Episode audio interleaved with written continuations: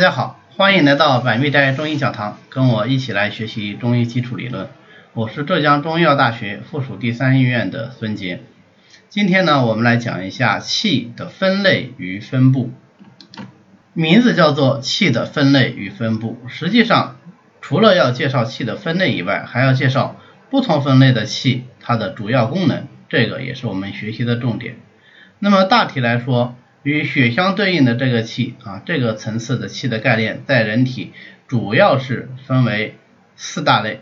这四大类气是我们最常说的气，它们分别是元气、宗气、营气和卫气。我们一个一个来看啊。首先第一个呢是元气，元气元就是初始的意思，所以元气的意思就是人体最重要的气。最根本的气，它是一身诸气之本，所以元气根于肾，肾藏人的元阴元阳，也藏人的元气，也是元气所出之处啊。所以《内经》里也说元气出于下焦。那么元气是怎么生成的呢？元气是以先天之精为基础，又依赖后天的培育生成的，生成之后。是藏于肾，所以从它的发布上来说，就是发于肾间啊，也就是它的循行规律是从肾间而发，经由三焦，三焦是元气主要的循行通道，经由三焦到哪里去呢？它是脏腑肌奏无处不到啊，全身上下没有哪个地方是元气不去的。通过哪里去啊？通过三焦去，去干什么呢？去温养脏腑肌奏，保证全身脏腑肌奏功能正常。那么元气的主要功能是什么呢？首先第一个，元气是一身气的根本，它是本始物质。同时，我们知道气具有推动的作用，所以元气也是一身气机的原动力。所以，如果说是元气充盛，那么这个人呢，就身体健壮，反应敏锐，胃外力强，身体健康，发育也正常，能够正常的完成生长壮老已的全过程。那假如说元气不足呢，啊，就会出现什么？哎，对，身体不壮实，反应不灵敏，防御能力或者说胃外能力的减退，生长发育迟缓，或者是过早的衰老啊，这些都可能是元气不足的表现。那有人说，呃，会不会元气过多呢？呃，这个不会啊，这个不会，不存在说元气过多这个说法。那么元气是一身气机的根本，它非常的珍贵。呃，只能说是越多越好，所以元气如果出现问题，一般都是元气的不足。元气既然这么重要，又是呃这么根本，那么它的这个生成呢，实际上是非常困难的。一旦真的是伤到了元气，或者是元气大虚，那么我们治疗起来其实也是非常有难度的。以后我们再学习呃中药，或者是学习其他的治疗法则，包括针灸。就会体验到这一点。你看，比如说补气药，补气药有很多，但是能够说到有大补元气作用的，其实就人参一味药啊。所以元气的亏虚是治疗起来比较困难的，啊，需要的时间呢也是比较长的。好，第二个气呢是宗气，宗气，宗气，宗就是大的意思，所以宗气还有一个名字，就叫做大气。又因为宗气通常都是分布在胸中，所以我们也经常把它叫做胸中之大气。那我们来看一看宗气是如何生成的。宗气啊，它是由经由肺啊，肺与天气相同，经由肺而来的天之精气，与经由脾而来的水谷精微。在胸中相合而成，所以宗气的来源就是天之精气与水谷精微合成的位置就是在胸中啊，也有人说是胸中之府啊，或者直接说是膻中，那么意思呢，其实都是接近的。那你们千万不要听了这句话以后就认为啊，整个胸腔里面合成了宗气啊，这个观点是不对的。合于胸中就是合于胸中，胸中和胸腔是完全不同的两个概念。那么宗气生成以后呢，那它当然仍然是基于胸中啊，跟我们前面学元气一样，元气是在肾所成，所以它发于肾间。那么宗气呢是胸中而成，所以它是基于胸中。可是它不会说啊，就基于胸中就。哪都不去了，不会啊，它有它的循行和分布。那么宗气除了在胸中之外，它还会分布到哪里去呢？啊，它在胸中生成之后，还要上走咽喉以出音声啊，就是我们能够说话，说话的声音好听不好听，声音大还是声音小，这个就是由宗气决定的啊。所以一个人如果说话老是啊言低声微。中日来复言啊，那可能就是有中气的不足。在中间呢，它能够贯心脉以助心行血。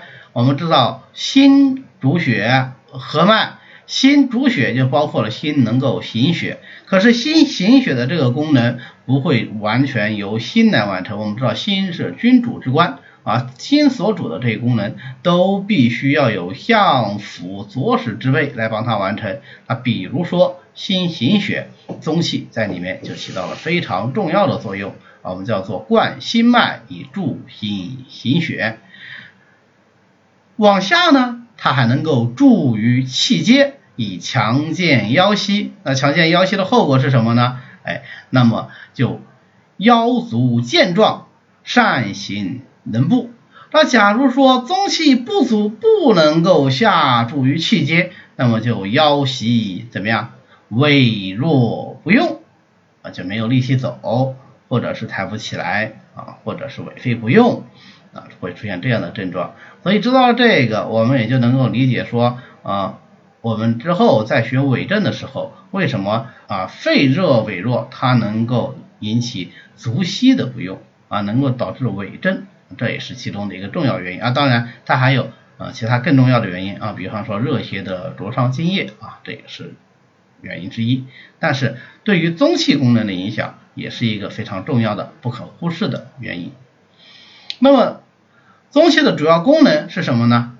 由它的分布，我们就可以推出它的功能。第一个是什么？司呼吸嘛，对吧？司呼吸啊。你出声音的这个功能啊，就涵盖说有司呼吸的这个意思在里头啊。第二个呢，就能够行气血啊，它本身中气大气，它力量很强，它自己就能行能走，再加上有贯心脉，能助心行血，所以中气具有行气血的作用。第三个呢，中气还能够主视听言。动啊，这样的一些个功能。那凡是说啊看东西、听东西，或者是说话、运动出了问题，那么都可能与宗气有关系。宗气的这个主视听言动的功能，很可能跟肺藏魄是有一定的联系的啊。在这里呢，我们就是稍作提示啊，大家知道就好了。第三大类气呢是营气。顾名思义啊，营就是营养的意思，所以营气呢，它是供专营养。那营气是怎么形成的呢？营气是来自于水谷精微的，但是呢，它是水谷精微中比较特殊的一部分形成的营气。是什么样的水谷精微能够形成营气呢？哎，它是水谷精微之筋柔者，就是筋专。嗯，柔润者能够成为营气。那么营气有水谷精微化身而来以后呢，怎么循行于全身呢？它是行于十二经之内。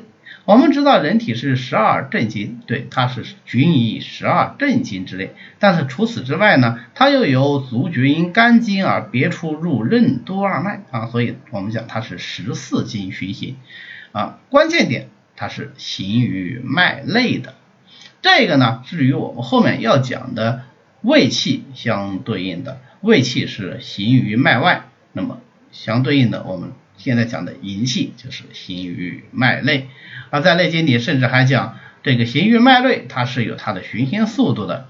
一天一夜循行多少周呢？一日一夜循行五十周啊，这个就是银气的循行。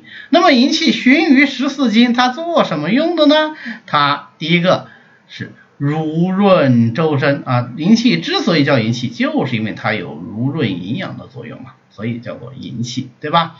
呃，我们过去古籍里面也会把它写成容气啊，容养，意思都是一样的。银气还有第二个功能呢，就是化血。实际上，我们也经常银血并称啊，银气可以化为血，血呢也可以转化为银气。银和血之间啊，往往存在一个相互转化的关系。那么化了血以后，当然也就具备血的功能啊，这个是银气非常重要的一个方面。最后我们要讲胃气啊，前面讲银气的时候，实际上已经提到了这一点，对吧？说银气就是。水谷精微中比较筋柔的那一部分。好，那水谷精微中除了筋柔的，那么与筋柔相对应的词叫什么？剽悍啊，这不是那么筋柔的那部分，它会化身成什么呢？它就化身成为胃气啊。所以胃气是由水谷精微之剽悍者化身而来。化生之后，它循行于脉外啊，与营气相对应，营行脉内就胃行脉外，因胃相并而行，这是胃气循行的第一个特点。第二个特点呢，胃气昼行于外，夜行于里啊，白天胃气行于外，到了晚上呢，它就从外面入里了啊，到里面去了。那到里面去干什么呢？到里面去是濡润脏腑，那在外面干什么呢？在外面是护卫肌表。好，这样我们就知道胃气的主要功能是什么？第一个就是护卫肌表啊，胃气胃气嘛，它就好像是啊护卫保安一样啊，保护我们的肌表免受外邪之入侵。第二个呢，哎，它夜行于里，还能够温养脏腑、肌肉、皮毛。咦，皮毛？皮毛不在里面呀？对，它昼行于外的时候，可不就温养了皮毛吗？那么第三个大功能呢，也是非常重要的功能，是胃气能够使腠理之开合，汗液的排泄。啊，腠理就是皮肤的纹理。啊，在皮肤的纹理里面呢，啊，还有一个重要东西叫汗孔。有时候腠理和汗孔我们会并称，啊，它当当然它不是一个东西。那么胃气呢，就能够主腠理汗孔之开合。那汗孔开，汗液就出来；汗孔闭呢，汗液就不出来。啊，这个功能是胃气所主的。所以，如果胃气出现了异常，啊，除了不能护卫肌表，抵抗力下降啊，除了说呃不能够温养脏腑肌肉以外，很重要的，我们很容易观察到的一个症状就是汗液的异常啊，就是汗液的异常，胃气虚就怎么样？哎，那就汗液自出，我们叫自汗。如果说胃气实，哎，有人说胃气实是好事啊，不，不是好事，为什么会实啊？邪气盛则实啊，不是正气盛则实。邪气入于肌表，与胃气相搏结，这叫胃气实。这个时候，它就有可能会表现为无汗症，或者是异常的汗出。这是胃气的功能。好，那么气的分类呢，主要就是这四大类啊。我们最后再简要的看一下啊，元气、以宗气、营气和胃气。元气生于肾，出于肾间；宗气生于胸中啊，集于胸中，所以叫做胸中之大气。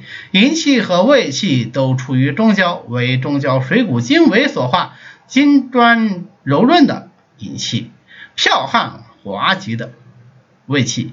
那么循行上来说，营行脉内，胃行脉外。啊，最后我们还补充一点啊，胃昼行于阳，夜循于阴，与我们的睡眠。关系也非常的密切，胃气能够入里就能够睡眠，胃气不能够入里啊就会影响我们的睡眠。这个在后面我们讲到啊神志讲到睡眠的时候还会再做进一步的阐释。